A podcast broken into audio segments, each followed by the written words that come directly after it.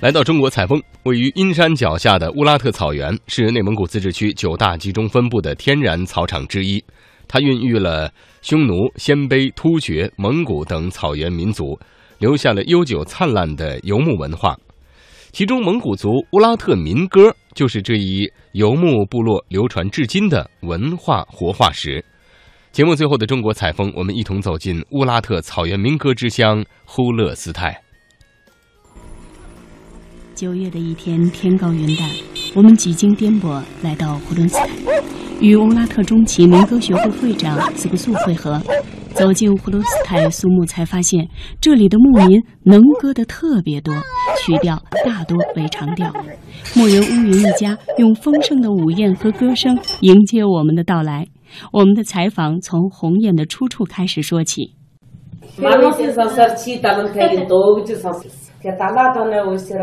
乌云说：“我听人们说是著名作曲家齐德根泰写的，他在迎娶新娘的路途中即兴创作的。”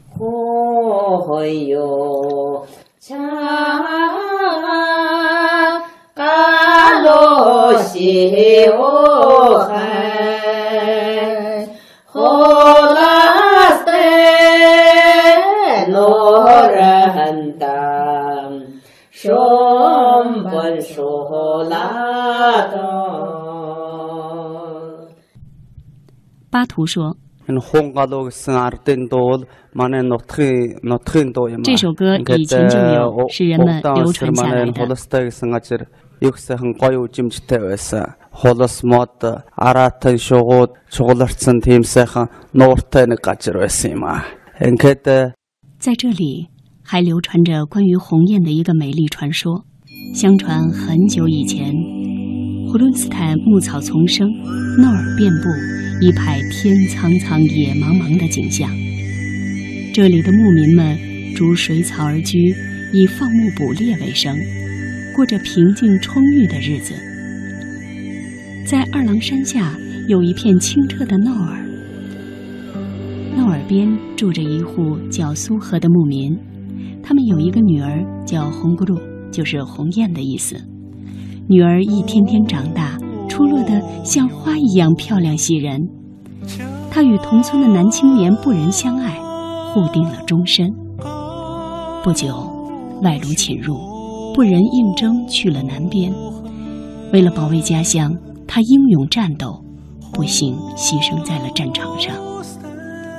红艳姑娘在家乡闻讯后，悲痛欲绝，他决心继承心上人的遗志，抗击侵略者。于是，他告别了父母，踏上了保卫家园的征途。一年年过去了，草儿绿了又黄，燕儿走了又来，就是不见姑娘回还。去打仗回来的人说，美丽的鸿雁姑娘也牺牲在了战场上。在弥留之际。他望着北方，神情似乎对身边的人说：“叫他们不要为我忧伤。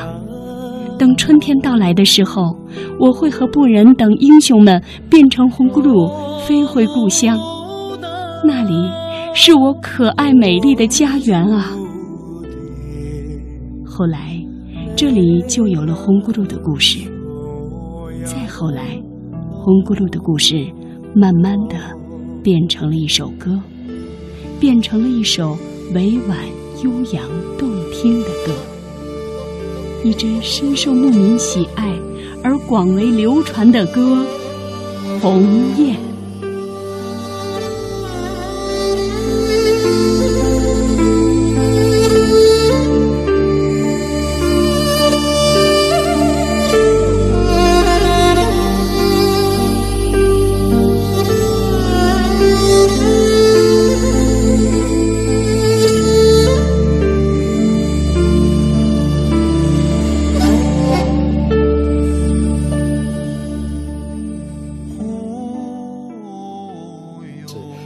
这个歌的话，就是这个翻译时候翻成“鸿雁”这两个字，这个翻译的这个人呀，他这个概念。乌拉特中旗民歌学会秘书长保迪，他是天鹅，他就是这个呃莫尔贡庙的喇嘛们创造的流传下来的。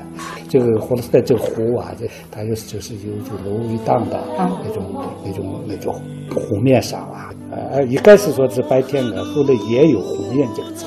这个的话就是这是后来人给发展的，原先的话就有两段歌曲。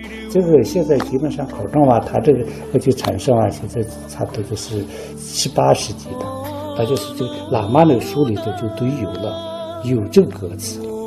乌拉特中旗民歌学会会长斯克素。呃，乌拉特部落到这儿一共三百六十层，可以说是就是有人烟的地方，就是扎哈根从三百六十层来这儿以后呢，这个其他的乌拉特也可以说在这个。三百六十年当中所产生这些民歌，都是来这儿以后就产生出来的东西。毕竟咱们乌拉特民歌不是就这么一个红颜，那么这其他的这个歌子也很有很多很多。后来在咱们就比较集中的地方，都是纯粹的都是牧民，而且唱的这都是咱们地地道道的，就乌拉特民歌。霍罗斯泰呢，可以说是近代歌曲的呃摇篮啊或者这个地方的话，主要还是爱情歌曲多。蒙古族民歌是北方草原文化中的活化石，民歌是蒙古族最重要的文化载体。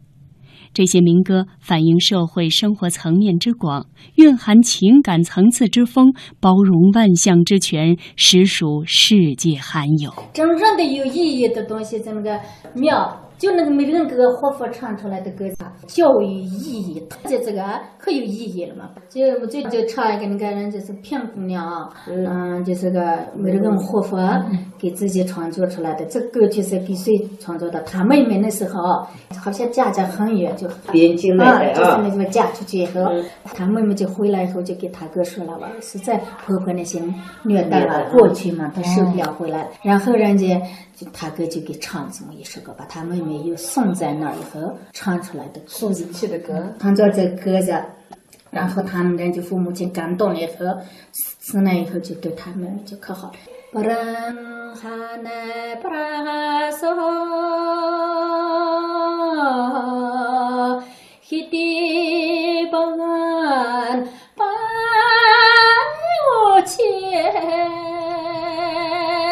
对北方草原游牧民族的性格，人们一般都有英勇善战、粗犷豪放的认识，却很少了解其情感细腻、善良多忧的另一面。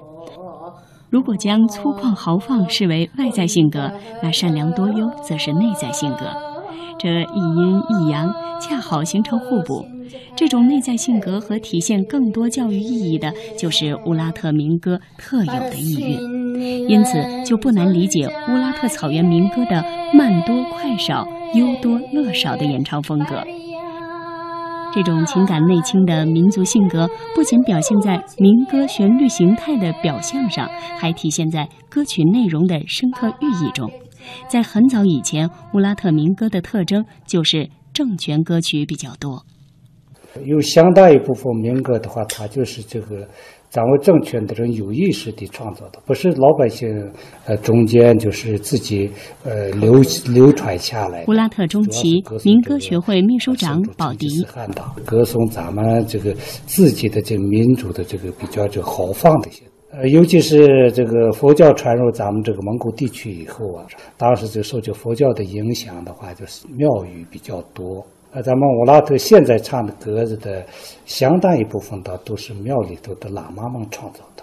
你比如说，我唱这歌哥哥的时候怎么唱，我唱这个父母的时候怎么唱，他都有自己的基调，各有各的特点，各有各的那种表达方法。其他地方各外不一样。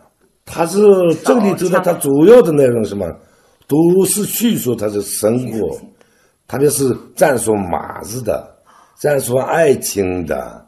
我们乌拉特这个和其他地不一样，唱起来比比较什么呢？憨厚，音色也比较宽广，特别是那个长调。的确。内蒙古地域辽阔，生活方式的差异形成了不同的演唱风格，因此蒙古民歌既有风格上的统一性，又有地区色彩的多样性。乌拉特草原民歌大多以叙述性的长调为主，字少腔长是长调民歌的一大特点。我国著名歌唱家拉颂荣说：“长调在蒙古族音乐文化中最具有代表性，他把蒙古民族的智慧及其心灵深处的感受表现得淋漓尽致。不论在什么时候、什么地方，只要是蒙古人听到长调，都会体味到其中那份独有的激动与苍凉。”他。他他哥就可穷了，那时候从远方回来，他弟弟那儿想进他们家里边儿，他就可怜的就进不了他们家。一看一听他们家里边儿呀，客人那么多人都红火的，他就在外头就听他们红火。这一看呢，那时候那呃木棉啊，马子就慢慢的像他就是就唱着他弟弟就是，他就进不了他们家了。他穷的悲观的就就唱他哥他弟弟唱。就是来你在你发后，我就绕三圈来见见我的父母。听着这些原生态民歌，我的脑海里浮现出这样的画面：碧绿的草原，苍茫辽阔，一望无际；朵朵白云像崭新的棉絮般静静地浮动着，在蓝天映衬下，越发显得皎洁。乳白色的蒙古包裙，像是洒落在绿色翡翠盘里的珍珠。天地相连，浑然一体，构成了一幅瑰丽的画卷。